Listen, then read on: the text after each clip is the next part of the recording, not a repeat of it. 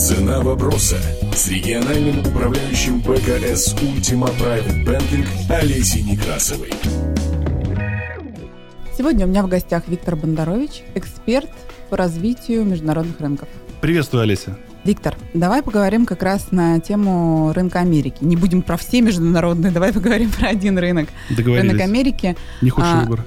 Да, достаточно емкий рынок. Какие там есть интересные идеи, почему ты думаешь, надо смотреть на этот рынок, на что нужно обратить инвесторам внимание? Ну, давай вот с первого вопроса. Что из себя представляет рынок Америки в отличие от России? Американский рынок – это второй рынок, на который смотрят наши соотечественники, когда ищут площадку для вложения собственных капиталов. Рынок России, естественно, выбирается в первую очередь, потому что большинство из нас считают, что понимают его, потому что живут в этой стране и видят, как работают эти компании. Американский рынок принципиально не отличается. Он отличается количественно и качественно. Когда я говорю качественно, я имею в виду это тот уровень ликвидности, который есть в США. То есть те компании, которые там покупаются, их можно купить на любой объем по рыночным ценам. Рынком очень сложно манипулировать. Количественно это в первую очередь тот ассортимент выбора. Огромное число компаний, отраслей, передовых отраслей, высокотехнологичных, различных отраслей. И поэтому число идей ну, практически безгранично как обыкновенному человеку вот в этом количестве идей, которые есть на американском рынке, если вдруг он решил все-таки, что ему это интересно, как ему выбрать тогда, если там всего так много?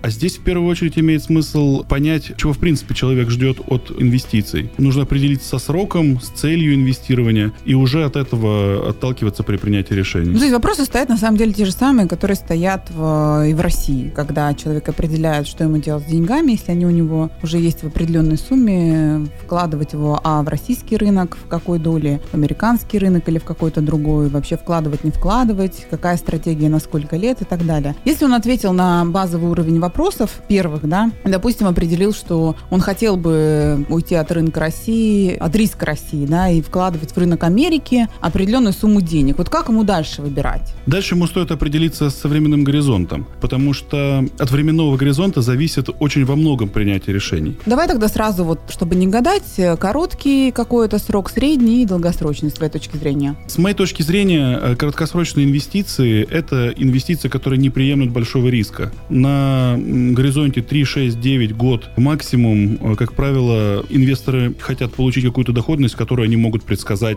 достаточно точно. Поэтому здесь инструменты с фиксированной доходностью, пожалуй, будут наиболее прогнозируемым, наиболее приемлемым вариантом. Если мы говорим о долгосрочном инвестировании, я говорю о сроке от 10 лет, то здесь, пожалуй, пожалуй, индексное инвестирование выглядит привлекательным. Недавно э, Deutsche Bank публиковал э, наиболее интересные площадки для вложения денежных средств, и S&P 500 оказался самым прибыльным э, на десятилетнем горизонте и самым стабильным инструментом. Поэтому, если деньги у нас длинные, имеет смысл вкладываться в какие-то масштабные индексы, желательно регулярно довносить туда деньги, но, повторюсь, только в случае, если речь идет у нас о временном горизонте 10 плюс лет, и мы готовы психологически пережидать кризисы и просадки. Ну и остался самый интересный, самый сложный, на мой взгляд, период среднесрочных инвестиций. Угу. Здесь риски... Среднесрочно прос... это сколько по времени? Ну, начиная там от года, угу. заканчивая горизонтом в 5-8 лет. Здесь сложнее просчитать риски по инструментам с фиксированной доходностью и при этом просто следовать стратегии buy and hold на рынке акций уже тяжеловато. Такой горизонт инвестирования может закончиться глобальной просадкой по рынку, и это сильно скажется на портфеле. Поэтому здесь в первую очередь необходимо выбрать качественную экспертизу по управлению. Если у инвестора самого такой экспертизы нет, то нужно искать хорошего управляющего. Сразу напрашивается вопрос, как найти хорошего управляющего на американском рынке в России? Или это не, не, не, не Россия тогда? Что делать? Этот вопрос очень сложный. Качественный управляющий – это, ну, ряд критериев необходимо рассматривать. В первую очередь, как всегда, мы рассматриваем юридические риски того провайдера финансовых услуг, которого мы выбираем, потому что насколько бы не был качественным управляющим, если у банка отзывают лицензию или у брокера отзывают лицензию, и брокер банкротится, тут качество управления уже не имеет значения.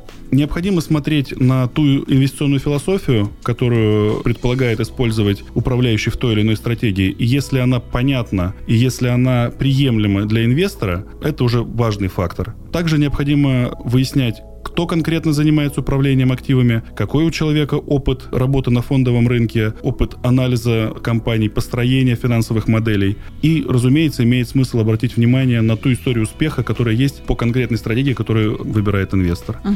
Безусловно, заслуги прошлых лет, то есть то качество, которое показал управляющий за прошлый промежуток времени, не гарантирует нам качество управления в будущем. Но, по крайней мере, мы сможем оценить экспертизу.